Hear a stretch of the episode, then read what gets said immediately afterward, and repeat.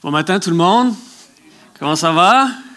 Oui, ok. Mon nom c'est Tim, comme a dit Alana, puis je suis vraiment, vraiment content d'être ici ce matin. Euh, Norton m'avait demandé de, venir étant donné qu'il devait être à l'extérieur, puis euh, c'est vraiment un plaisir d'être là. Le seul, le seul euh, côté négatif de ce matin, c'est que la première fois que je viens, euh, à cette rencontre. Norton n'est pas là, mais bon, c'est pas, c'est pas très grave. Je, vais devoir revenir, mais je suis vraiment content d'être là, de faire connaissance de certains d'entre vous et, revoir certains autres. C'est vraiment un plaisir de partager ce matin-là avec vous. Euh, est-ce que vous aimez le changement? Est-ce que vous aimez ça quand il y a des changements dans votre vie? C'est une question compliquée parce que, en fait, la réponse, c'est ça dépend. ça dépend dans quel domaine. Euh, peut-être s'il s'agit de changer euh, d'appartement ou de maison ou de voiture ou de garde-robe, peut-être vous dites, ah oui, j'aimerais ça changer telle chose. Il y a sûrement des choses dans votre vie où vous vous dites, ah, cette affaire-là, j'aimerais ça tellement la changer, j'aimerais ça la remplacer ou, euh, peut-être réparer quelque chose qui ne marche pas. Il y, a, a pas longtemps, on a dû changer notre notre réservoir d'eau chaude, euh, là où on habite, parce qu'elle était très très vieille et que nos assurances ont dit si ça, ça reste là, on ne peut pas vous assurer parce que c'était très vieux. Et il y a certains changements qui sont très bons et il y a d'autres changements qui sont pas très bons. Comme on, passe une partie de notre vie à aspirer à une stabilité, n'est-ce pas, dans certains domaines. Peut-être dans le travail, peut-être dans les relations, peut-être dans l'endroit où vous êtes aujourd'hui. Vous aimez l'endroit où vous habitez aujourd'hui, puis vous voudriez pas que ça change. Et que si on devait euh, vous, vous expulser ou vous faire changer d'endroit, euh, vous seriez vraiment, vraiment triste. Il y, a, il y a beaucoup de gens dans le monde aujourd'hui euh, qui doivent changer d'endroit où ils vivent. Et, c'est un drame euh, pour leur vie, c'est une, catastrophe, et c'est certainement pas un changement euh, qu'ils désiraient. Donc la notion de changement est, un peu ambiguë parce qu'il y a des choses qu'on veut changer, des choses qu'on veut pas changer dans notre vie. Euh, on est vraiment dans une bonne période de l'année pour être rappelé des changements. Euh, moi, j'habite à Magog, puis dans l'Estrie, puis je, m'en venais ce matin, puis tout au long du chemin, j'étais vraiment émerveillé de voir les, feuilles qui changent. Je, voyais beaucoup les montagnes en quittant l'Estrie. Euh, puis les couleurs qui changent sont vraiment magnifiques, mais ça nous rappelle que l'hiver s'en vient ce qui est sûrement magnifique dans une certaine mesure aussi. Mais moi, j'ai grandi dans un endroit où la neige n'existe pas vraiment. Et au Québec, euh, j'aime l'hiver, mais pas aussi longtemps qu'il dure en fait. mais le changement est nécessaire. Puis quand il y a des changements dans notre vie, on est, on est amené à changer certaines choses, à s'adapter à la situation, à s'adapter aux nouvelles réalités. Et ce matin, j'ai vu personne qui, qui est arrivé euh, dans le théâtre habillé comme au mois de juillet, au mois d'août. Parce qu'il y a des choses qui changent et vous avez adapté votre manière de vivre en fonction des changements qui ont lieu. Euh, j'ai pas mis des gougounes ni des shorts et j'ai des manches longues et un manteau. c'est déjà arrivé, c'est déjà là. et c'est simplement la réalité. On s'adapte euh, à, la nouvelle réalité qui est autour de nous. Euh, il y a beaucoup de choses qui peuvent changer dans nos vies et, on est rappelé de ça régulièrement. Euh, ce, qui est, vraiment intéressant, c'est que le changement de vêtements, par exemple, avec les saisons, la Bible utilise la même image de changement de vêtements comme une, comme une leçon d'objet, si vous voulez, ou une, une illustration euh, de ce qui se passe dans notre vie aussi. On, porte, dans une certaine mesure, comme une expression, si vous voulez, on porte certains vêtements. Par exemple, il y a des gens que vous connaissez dans votre entourage. Euh, vous savez que quand vous les rencontrez, vous savez que cette personne-là est très démonstrative. Elle parle fort, puis elle bouge beaucoup, puis elle est toujours la première personne à, prendre la parole et à parler dans un groupe. Peut-être dans votre classe, il y a toujours une personne qui parle toujours comme le premier. Quand j'étais jeune, c'était moi. si vous êtes tanné par ce genre de tempérament, j'ai changé. Euh, mais il y, a, des tempéraments comme ça, et, la Bible dit, c'est comme si on mettait un vêtement.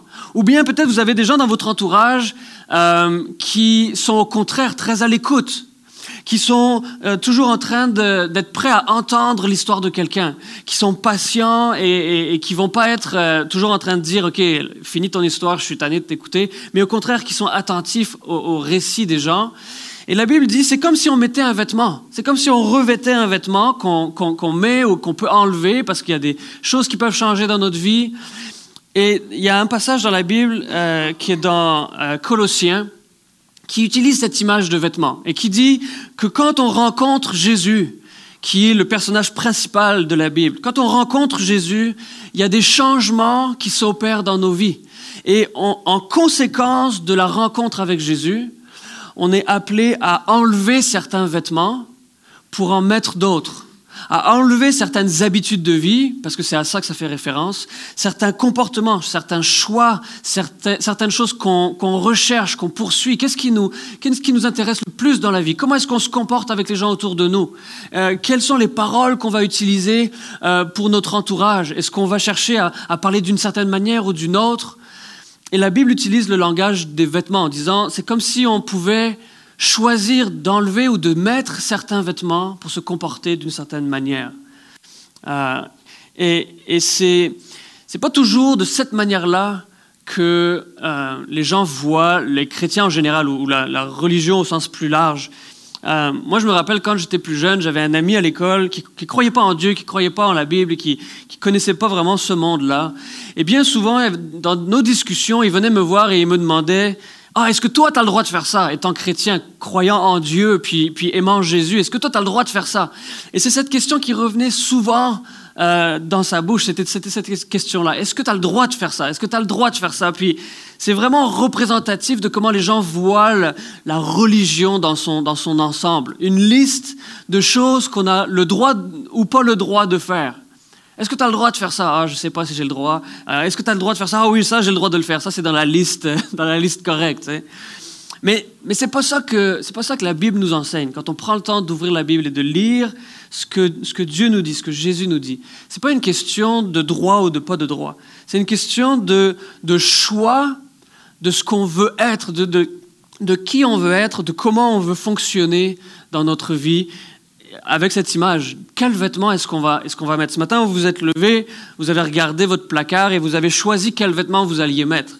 Et c'est un choix qui est relativement simple dans la vie, mais un choix plus compliqué, c'est de choisir, OK, quel tempérament je vais avoir aujourd'hui, quel caractère je vais avoir aujourd'hui? Euh, et, bien souvent, on ne fait pas le choix euh, d'une manière consciente mais on, prend des décisions peut-être par habitude, par automatisme. Euh, si quelqu'un vous bouscule dans la rue, peut-être que vous allez, vous n'avez pas pris le choix ce matin-là d'être impatient. Peut-être que vous n'avez pas fait le choix ce matin-là d'être d'être dur dans vos paroles, mais que par habitude, parce que c'est ce vêtement-là que vous avez revêtu si souvent, c'est ça qui arrive par défaut. C'est comme la tenue par défaut. Et, la Bible nous donne un encouragement à choisir avec, avec attention, euh, de, prêter attention à la manière dont on va s'habiller, pas à proprement parler, mais comme une image de notre tempérament, de notre caractère. J'aimerais vous, j'aimerais vous montrer un passage euh, qu'on va regarder ce matin qui nous parle de, de, pas de vêtements littéraux évidemment, mais de, de quoi on veut se revêtir en prenant modèle sur Jésus. On, présente souvent Jésus comme un bon modèle de beaucoup de choses. Euh, et il y a des passages qui nous donnent des, informations précises, des indices précis sur comment est-ce qu'on peut s'inspirer de Jésus dans notre manière de vivre tous les jours. Il y a un passage que je veux vous montrer qui dit ceci. Ainsi, ainsi donc, en tant qu'être choisi par Dieu, saint et bien-aimé, revêtez-vous, et ça c'est le même mot que dans le, dans le langage original, c'est le même mot que enfiler un vêtement. Revêtez-vous de sentiments de compassion, de bonté, d'humilité, de douceur, de patience. Supportez-vous les uns les autres, et si l'un de vous a une raison de se plaindre d'un autre, pardonnez-vous réciproquement. Tout comme Christ vous a pardonné, pardonnez-vous aussi il y, a une, liste ici qui est donnée dans le passage, qui nous parle de bonté, d'humilité, de douceur, de patience. Maintenant, je ne sais pas si dans votre vie, vous avez une habitude euh, le matin quand vous vous levez de dire, OK, ce matin, aujourd'hui, je prends une décision consciente, euh, euh, très déterminée, de toute la journée être doux, patient, rempli d'humilité j'ai une proposition à faire. Cette proposition, c'est que si l'être humain, par défaut, par, par nature, comme une, comme une extension normale de qui il est, se levait le matin puis disait aujourd'hui, ce qui va diriger mon tempérament, ma manière de réagir avec les gens autour de moi, euh, ce qui va caractériser qui je suis, ça va être euh, la bonté, l'humilité, la, douceur, la patience, la compassion. Je crois que le monde dans lequel on vit serait très, très, très, très différent. Et quand on regarde autour de nous, quand on allume les nouvelles ou quand on regarde même dans nos propres cœurs, quand on, quand on réfléchit, on prend le temps, qu'on s'arrête et qu'on réfléchit, OK, c'est quoi ma manière de me comporter avec les gens? On réalise que par nature, par automatisme, c'est pas ces choses-là qui ressortent naturellement. Naturellement, quand quelqu'un me coupe en voiture, euh, me, me, coupe la voie quand je suis en train de conduire ma voiture, naturellement, ce qui vient en moi, c'est pas l'humilité, la douceur et la bonté. Je, veux juste être honnête avec vous autres. Je pense pas qu'il y a personne ici qui m'a vu conduire, fait que je peux juste dire ce que je veux, mais d'une manière très honnête et très très transparente.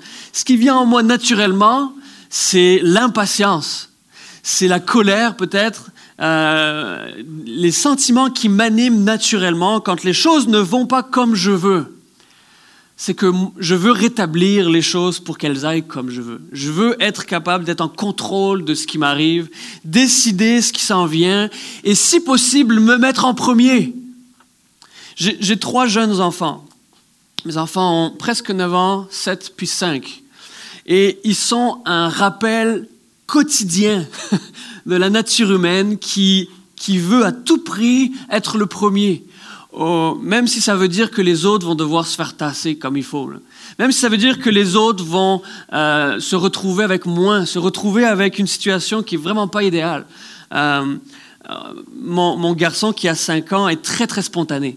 Euh, il n'a pas du tout le réflexe de s'arrêter puis de dire bon comment est-ce que je vais réagir, c'est quoi la bonne chose à faire? Euh, lui, il veut quelque chose et il le prend. Euh, si on distribue la collation par exemple, on leur donne quelque chose à manger parce que mon garçon c'est un gars, il a toujours faim, il mange continuellement. fait quand c'est le temps de donner quelque chose à manger, son premier réflexe c'est oui moi j'en veux puis il prend puis il commence à manger. Puis les autres sont derrière et ils savent même pas qu'il y a quelque chose à manger, mais lui il veut manger maintenant et et, ça, c'est vraiment une bonne représentation de la nature humaine. Maintenant, quand on grandit, quand on vieillit, on apprend à être poli. On n'apprend pas nécessairement à être plus généreux, mais on apprend à être poli. Parce que quand on est... Euh, si, on se comportait comme mon, garçon de 5 ans, tous les jours, en tant qu'adulte, euh, ben, on aurait vraiment de la misère à avoir une vie sociale quelle qu'elle soit. On n'aurait plus d'amis, les gens voudraient surtout pas se tenir dans notre présence, on serait l'employé terrible dans le bureau, la, personne qu'il faut pas s'approcher parce que c'est vraiment désagréable. Alors, ça passe bien avec un enfant de 5 ans, euh, parce qu'il a juste 5 ans, mon, garçon, et il a, beaucoup de temps devant lui pour grandir, apprendre les bonnes manières, apprendre à, mettre les autres en, premier et non pas lui-même. Mais c'est une démonstration qui est juste de qui on est en tant qu'être humain, simplement. Et, cette, nature qui s'exprime donne les conséquences qu'on voit. Euh, les gens, ils finissent par euh, euh, être violents simplement parce que quelqu'un leur a coupé le chemin. quand, les gens veulent quelque chose, ils le prennent, même si ça implique de la violence, même si ça implique faire du mal à quelqu'un. et la nature humaine s'exprime de cette manière-là. Jésus dit, Revêtez-vous de ces sentiments, la compassion, la bonté, l'humilité, la douceur, la patience. Les, mots ne sont pas difficiles à comprendre. Les, termes, les expressions, c'est du français courant. on connaît tous ces mots-là. Euh, c'est assez facile à comprendre ce que ça veut dire. Mais la mise en pratique d'une telle invitation, en réalité, est quelque chose de, c'est presque révoltant. C'est une révolution, cette idée-là, parce que ça ne correspond pas du tout à notre nature. D'être doux avec les autres, d'être humble, d'être rempli de compassion, de bonté. Ça va assez bien quand il s'agit de gens qu'on aime, quand il s'agit de, de, notre famille peut-être, de notre entourage, des amis, des gens avec qui on a une facilité de relation.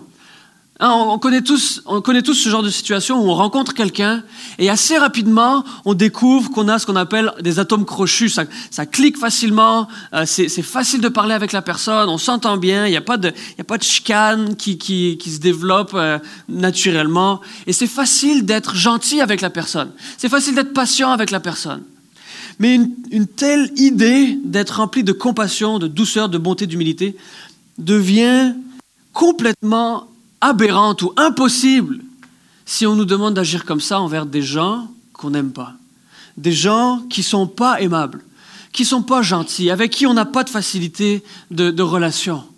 Euh, si en sortant d'ici, euh, vous, rencontrez quelqu'un qui vous parle avec dureté, qui, peut-être vous bouscule, qui vous secoue et qui peut-être même vous menace avec une arme et vous prend votre portefeuille et votre téléphone cellulaire, notre plus grande possession dans ce bas monde, euh, quelle, va être notre réaction naturelle?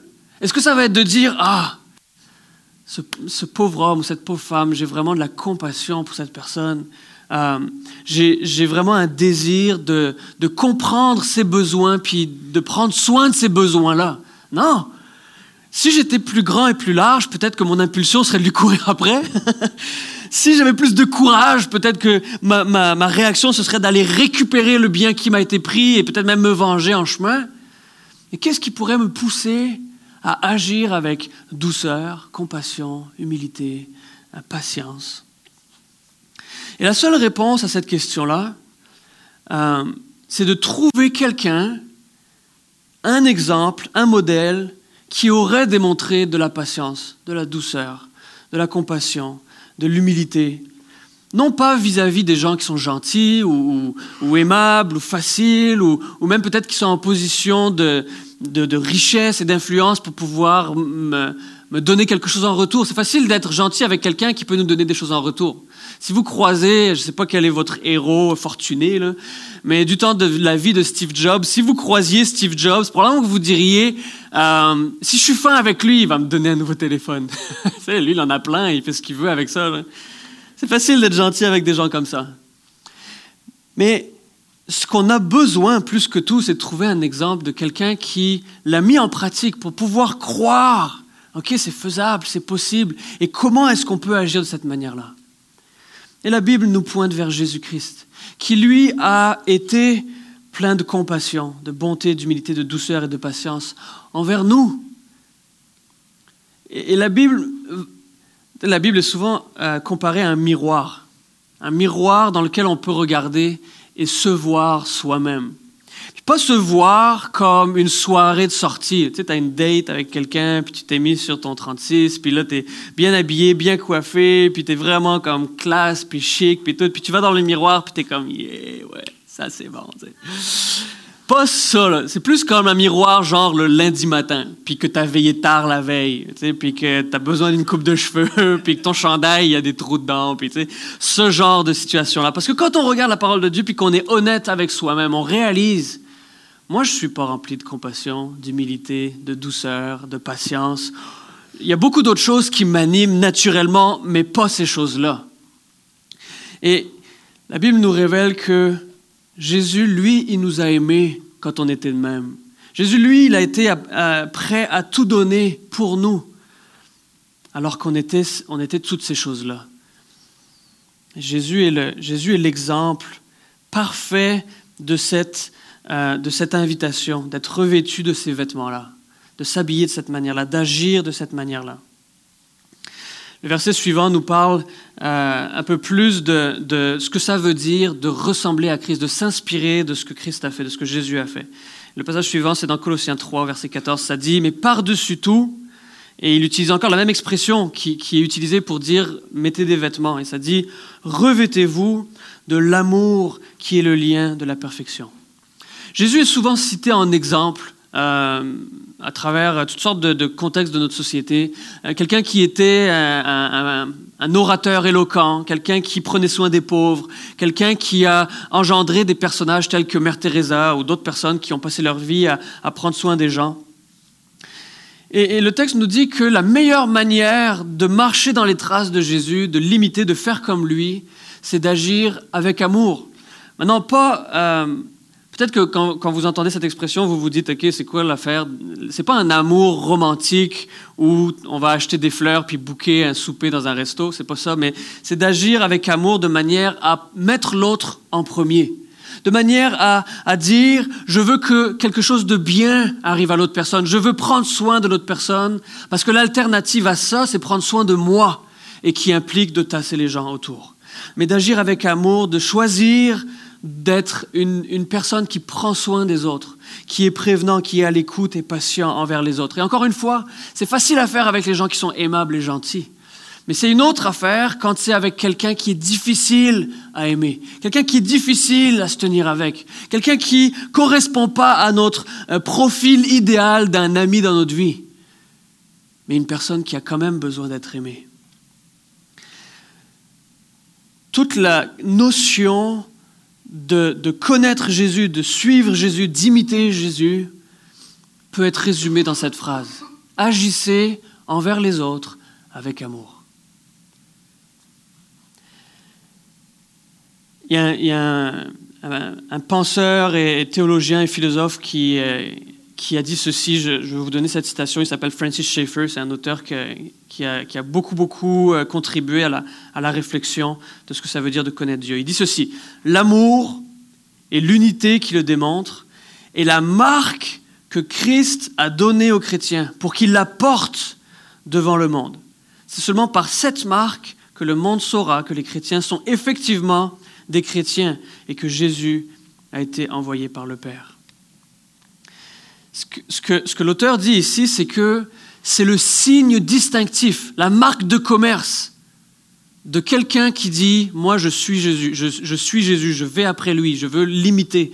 Un chrétien, c'est la marque de commerce d'un chrétien, d'aimer les gens autour de lui. C'est ça que ça veut dire d'aimer Dieu, puis de suivre Dieu, de suivre Jésus, de suivre ses enseignements. Il y a beaucoup de gens qui disent Ah, moi, j'aime bien, j'aime bien Jésus, j'aime bien ce qu'il dit puis qu'ils le mettent en pratique de toutes sortes de manières.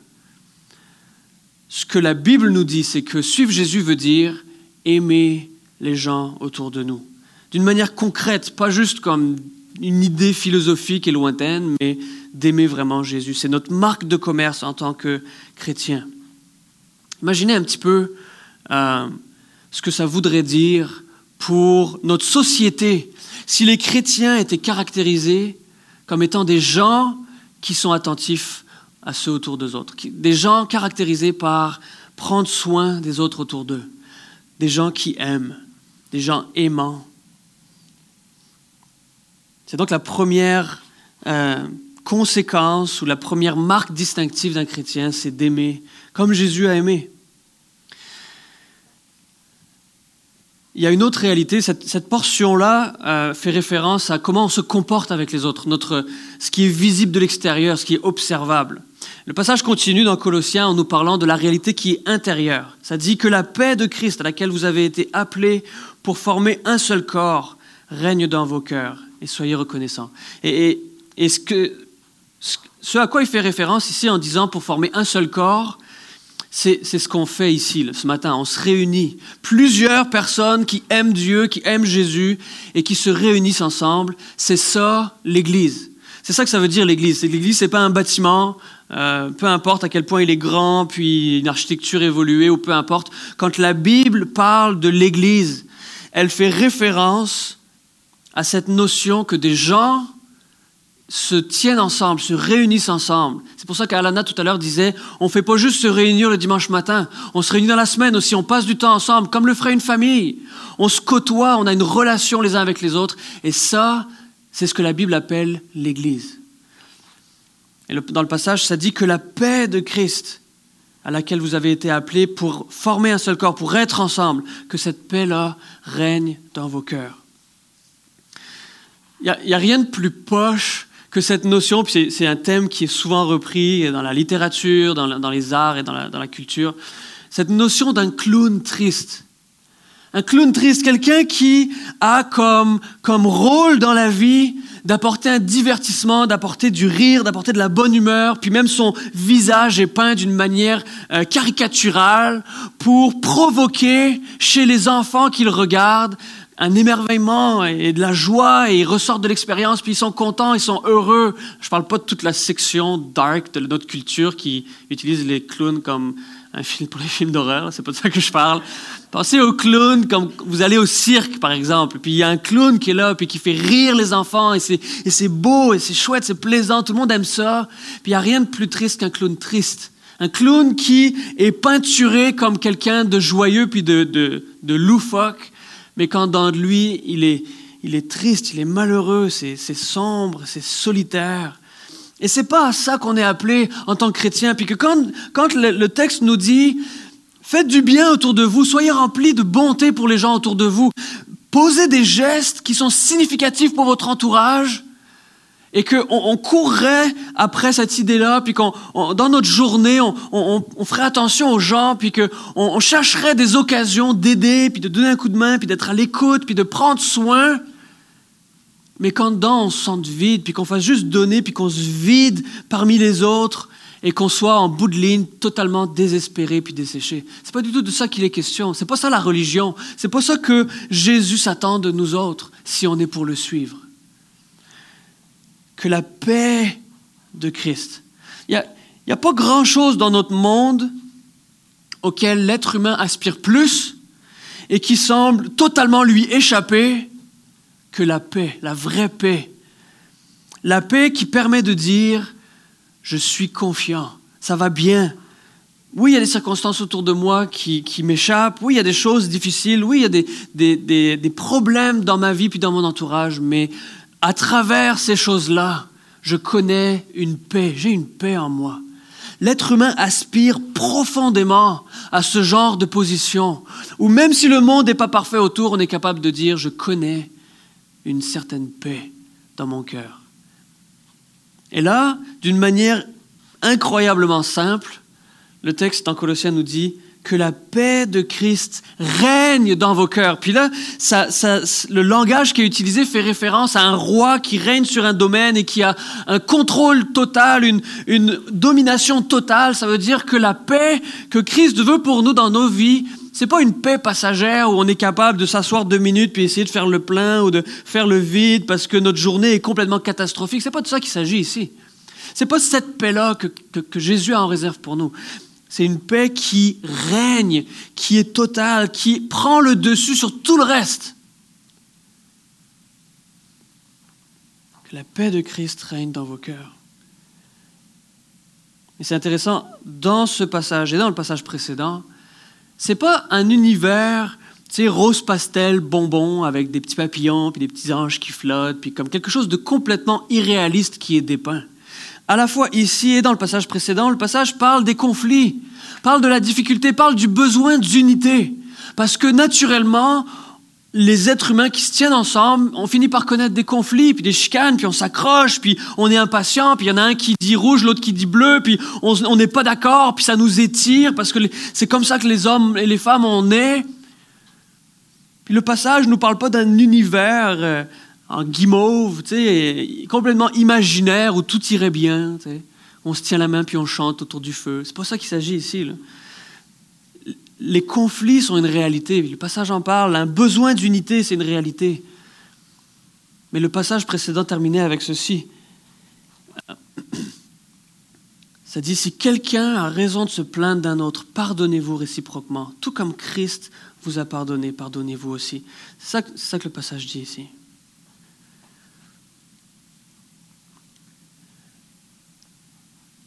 l'Église, c'est-à-dire les chrétiens qui se rassemblent, comme, comme ce matin ici, il y a une autre gang dans une autre salle, puis là d'où je viens à Magog, c'est pareil, on est une gang de, de, gens qui aiment Jésus, on, se tient ensemble, on se réunit, on passe du temps ensemble. Il va y avoir des défis, il va y avoir des accrochages, euh, parce que c'est juste la nature humaine.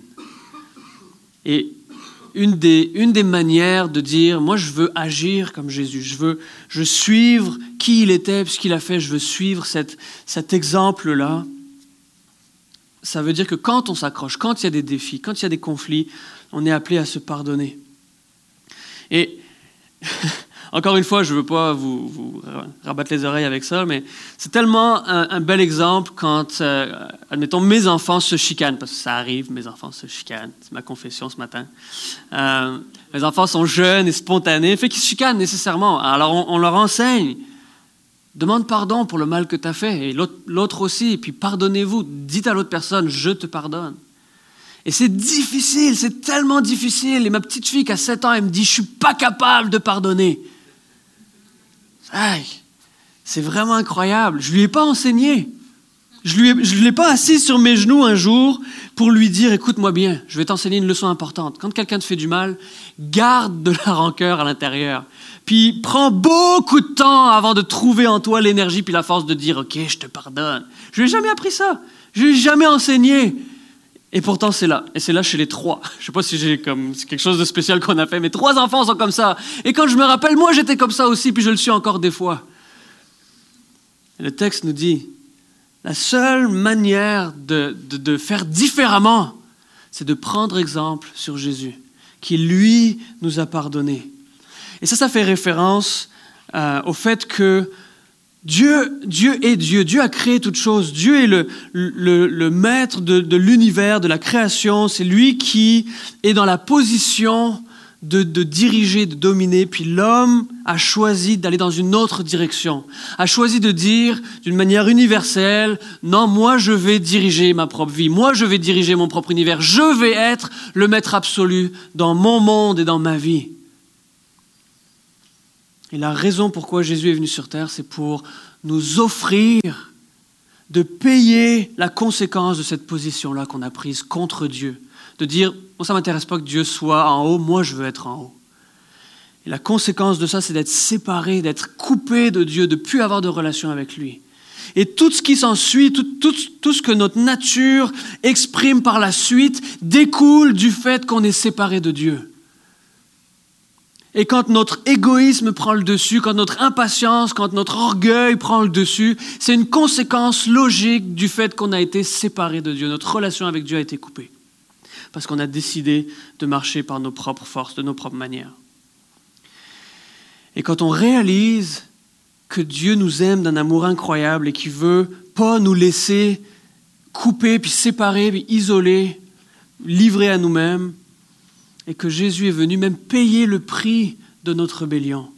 Alors on réalise à quel point Dieu nous aime et, c'est de ça que parle le passage en disant Jésus nous a donné le pardon. Jésus nous a donné le moyen d'être réconciliés avec Dieu. Parce que lui a payé le prix quand il est mort à notre place. On aurait dû mourir pour notre rébellion. Dans n'importe quel film, c'est comme ça. Il y a un film au Moyen Âge, il y a un roi, il y a un, homme qui se rebelle, et la conséquence, c'est qu'il y a une punition. Et la, même chose arrive, et, et, Jésus a pris la punition à notre place parce que Dieu nous aime. Et Jésus nous donne le moyen d'être pardonné. Et en conséquence de ce pardon, on peut à notre tour pardonner d'autres aussi, pour des choses beaucoup moins graves de toute façon. Mais on peut prendre modèle sur Jésus. On peut agir en, limitant, on peut connaître la paix parce qu'il nous a pardonné. Imaginez un instant si, euh, si le, caractère, le, caractère de Christ, puis la paix de Christ étaient les, les, les caractéristiques de l'Église aujourd'hui. Si après la rencontre, vous sortez dans les rues puis vous, vous, demandez la, vous posez la question aux gens, que si je te dis Église ou Dieu ou Bible, c'est quoi les premières choses qui te viennent à l'esprit? Imaginez un monde où la première réponse, ce serait Ah, c'est des gens qui aiment. Ah, ce que ça m'évoque, c'est des gens qui sont prêts à rendre service. Ah, ce que ça m'évoque, c'est des gens qui sont prêts à se mettre en deuxième pour mettre les autres en premier. Imaginez comment notre, notre société serait transformée si notre marque de commerce, en tant que gens qui aiment Jésus, c'était d'être connus pour étant des gens qui aiment à notre tour, qui prenons soin. Puis que quand quelqu'un voit un chrétien, il dit Je peux aller le voir parce que lui, il va être rempli de compassion, il va être rempli de patience à mon égard.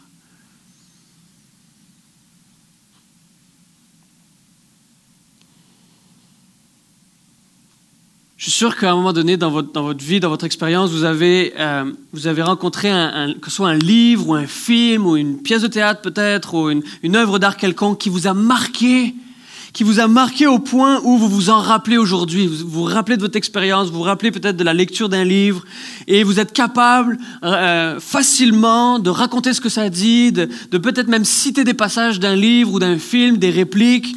Euh, euh, je suis en train d'apprendre à mes enfants les différents proverbes, les expressions de la langue française, comme par exemple, en avril, ne te découvre pas Merci, merci. Ça, on le sait, c'est dans notre collectif, dans notre, dans notre conscience collective. On a tout un tas d'expressions ou euh, des, citations de passages ou de films qui nous, qui nous habitent, qui sont dans notre mémoire frais, puis prêts à être utilisés à n'importe quelle occasion. Moi, ma, ma grand-mère, qui, qui vit plus aujourd'hui, mais c'était une vraie... Euh, c'est une vraie banque à expression de la langue française. Quand n'importe quelle situation de la vie, elle répondait avec un proverbe de la langue française. Et la plupart des proverbes que j'ai entendus, c'est elle qui les disait. Puis j'étais comme, ok, qu'est-ce que tu viens de dire? Ça veut dire quoi? Puis c'était tellement dans son esprit que c'était sa manière de parler. Elle parlait en proverbe. C'était comme ça que ma grand-mère a fonctionné. C'était incroyable. Quand j'essayais de passer derrière elle, puis qu'il n'y avait pas beaucoup de place entre le mur, elle me disait, ah, tu peux me dire d'avancer Je suis pas la tour de Pise. J'étais comme, quoi? Ça, c'est une expression peut-être française plus que québécoise, je ne sais pas. Mais elle parlait en expression.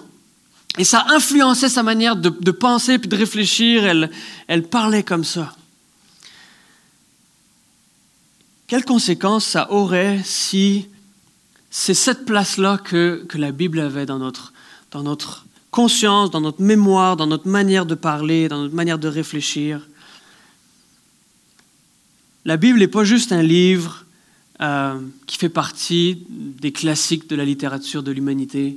C'est pas juste un livre qui nous parle comment des gens avec des noms imprononçables se sont battus avec la nation d'à côté. C'est pas juste un livre où vous allez chercher peut-être les noms de vos futurs enfants. Il y en a beaucoup là-dedans qu'il faut pas prendre. euh, c'est pas juste un, livre euh, pour nous donner des, des histoires inspirantes, euh, pour nous donner des idées de comment forger notre philosophie de vie. La Bible dit que c'est la parole de Dieu, c'est Dieu qui a parlé puis qui s'est révélé à nous. J'aimerais inviter les musiciens à s'avancer pour, euh, pour ma conclusion.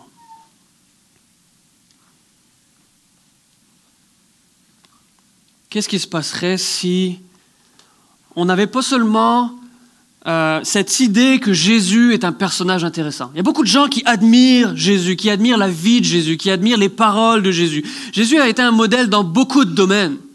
Jésus a dit des choses aussi révolutionnaires que prenez soin de la veuve et de l'orphelin. Prenez soin des pauvres, soyez gentils avec les autres, soyez doux, soyez bons avec les gens qui vous entourent. Si quelqu'un t'a fait du mal, donne pas du mal en retour, mais fais le bien à la place. Qui sont des idées qui nous inspirent énormément parce que c'est très loin de nos impulsions naturelles. On sait que réagir en faisant le mal pour le mal, on sait que c'est pas bien au fond. On sait que c'est pas une bonne philosophie de vie. Puis quand on rencontre quelqu'un comme Jésus qui dit non, à la place, tant l'autre joue. Non, à la place, si quelqu'un te fait du mal, mais au contraire, fais-lui du bien en retour. Quelqu'un qui manque de quoi dans sa vie, quelqu'un qui, qui, a, des besoins importants, regarde si tu peux remplir ses besoins. Et on regarde la vie de Jésus, puis on est inspiré parce que c'est un homme qui a vécu d'une manière tellement incroyable, tellement bonne, que on aspire au fond de nous à agir comme ça.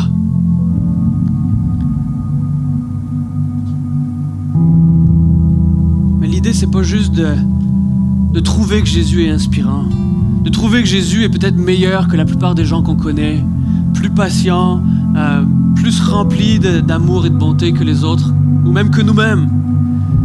Jésus est bien plus que ça.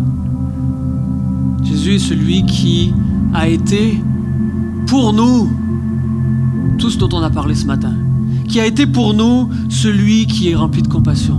C'est envers nous qu'il a été plein de compassion, c'est envers nous qu'il a été plein de bonté, c'est envers nous qu'il a été plein de patience et de douceur. Pas parce qu'on méritait, pas parce qu'on était plus fin ou plus smart qu'un autre, simplement parce qu'il a décidé de nous aimer. Simplement parce qu'il a choisi de nous aimer. Parce que c'est comme ça que Dieu est. Dieu est amour, il a choisi de nous aimer et il l'a manifesté d'une manière très concrète avec Jésus-Christ. Et quand on quand on rencontre ce genre d'amour, quand on goûte à ça, ce que ça, ce que ça veut dire d'être aimé. Pas parce qu'on l'a gagné, pas parce qu'on a remporté ce prix-là, puis qu'on qu'on mérite d'être aimé, mais simplement d'être aimé pour qui on est, d'être aimé tel qu'on est. quand on rencontre ce genre d'amour-là, on réalise à quel point le reste du monde a besoin d'exactement la même chose. Votre voisin, un membre de votre famille, votre collègue au travail, les gens, les gens qu'on rencontre au café ou dans la rue, ces gens-là ont besoin du même amour, besoin de la même écoute, de la même compréhension, de la même affection. Bien souvent, le monde comprend la Bible puis la religion seulement en termes négatifs. Il y a un des films qui a été primé beaucoup, qui est sorti l'année dernière, qui s'appelle Spotlight, qui, qui met en lumière les abus qui ont été perpétrés par l'Église. Et bien souvent, c'est la seule chose qui vient à l'esprit des gens quand ils entendent parler de Dieu ou de la Bible. Soyons ceux qui changent cette réalité. Soyons ceux qui changent la perception que le monde a vis-à-vis de Dieu, vis-à-vis de la Bible et vis-à-vis de Jésus. Soyons ceux qui agissent avec douceur et patience avec notre entourage. Pas parce qu'on est plus capable que les autres, pas parce qu'on est plus bien voulant que les autres, mais parce qu'on a vu et même goûté un modèle, un exemple parfait de ce genre de vie, de ce genre de comportement. Quand on rencontre Jésus et qu'il a été tout ça pour nous, ça nous donne l'occasion de l'être pour les autres ensuite. le plan de Dieu pour le monde, c'est que les gens rencontrent Dieu à travers Jésus et rencontrent celui qui les a créés, qui les aime et qui veut rétablir la relation qu'il veut avoir avec eux. Et dans cette relation, redécouvrir quelle est notre identité, qui on est vraiment. Et on est fait pour être en relation avec Dieu. Et dans cette relation, on peut découvrir toutes les belles choses que Dieu a en réserve pour nous. Plan de Dieu, c'est qu'on puisse ressembler à Jésus pour euh, donner ce message que Dieu aime les gens, que Dieu aime le monde et qui veut le transformer, qui veut transformer les vies brisées et les restaurer, qui veut transformer les vies maganées et les remettre entières et comblées. C'est ça le plan de Dieu. Le plan de Dieu, c'est pas d'assujettir puis d'exercer une, une domination sur les gens, mais au contraire, amener la vraie liberté, d'être libéré, de, me mettre moi en position d'être le chef et le roi dans ma vie et de, détruire tous les autres autour pour pouvoir y parvenir. Mais au contraire, faire connaître celui qui veut nous donner la vraie liberté, de connaître Dieu qui nous aime et qui veut nous restaurer. On ne tient pas plus que ça à Église 21 à, rentrer dans une catégorie ou une branche quelconque de la religion. Mais ce à quoi on tient par-dessus tout, c'est d'être des gens qui aiment Jésus, qui agissent comme lui et qui le font connaître par nos comportements, par notre relation les uns avec les autres et parce qu'on est animé plus que par quoi que ce soit d'autre, par l'exemple de Jésus-Christ. C'est ça qu'on veut être à l'Église 21.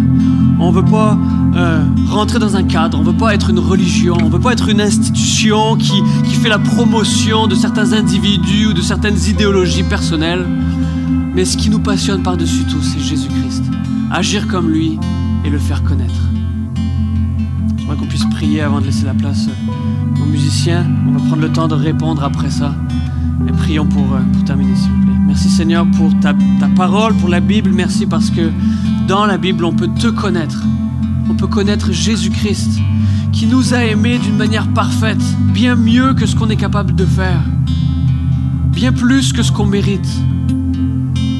Seigneur, merci pour cette rencontre avec Jésus, qui a la capacité de transformer notre vie complètement, qui a la capacité de changer notre manière d'agir, et de plus être animé par l'orgueil, mais par la compassion ne plus être animé par l'impatience et la colère, mais au contraire par la bonté et la douceur. Qu'on puisse être animé par se réconcilier les uns avec les autres, accorder le pardon, demander pardon, chercher à être unis les uns avec les autres.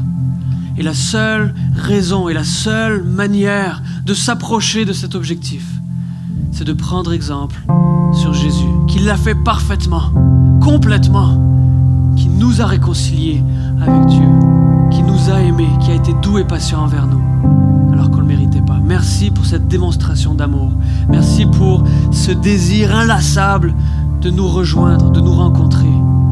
Merci parce que tu fais de nous pas juste des amis, pas juste des contacts, mais tu fais de nous tes enfants. Tu nous as adoptés dans ta famille et tu changes qui on est à cause de ça. Que tu puisses maintenant nous utiliser faire la même chose dans la vie des autres, dans la vie de ce quartier, de cette ville et de cette province. Au nom de Jésus-Christ.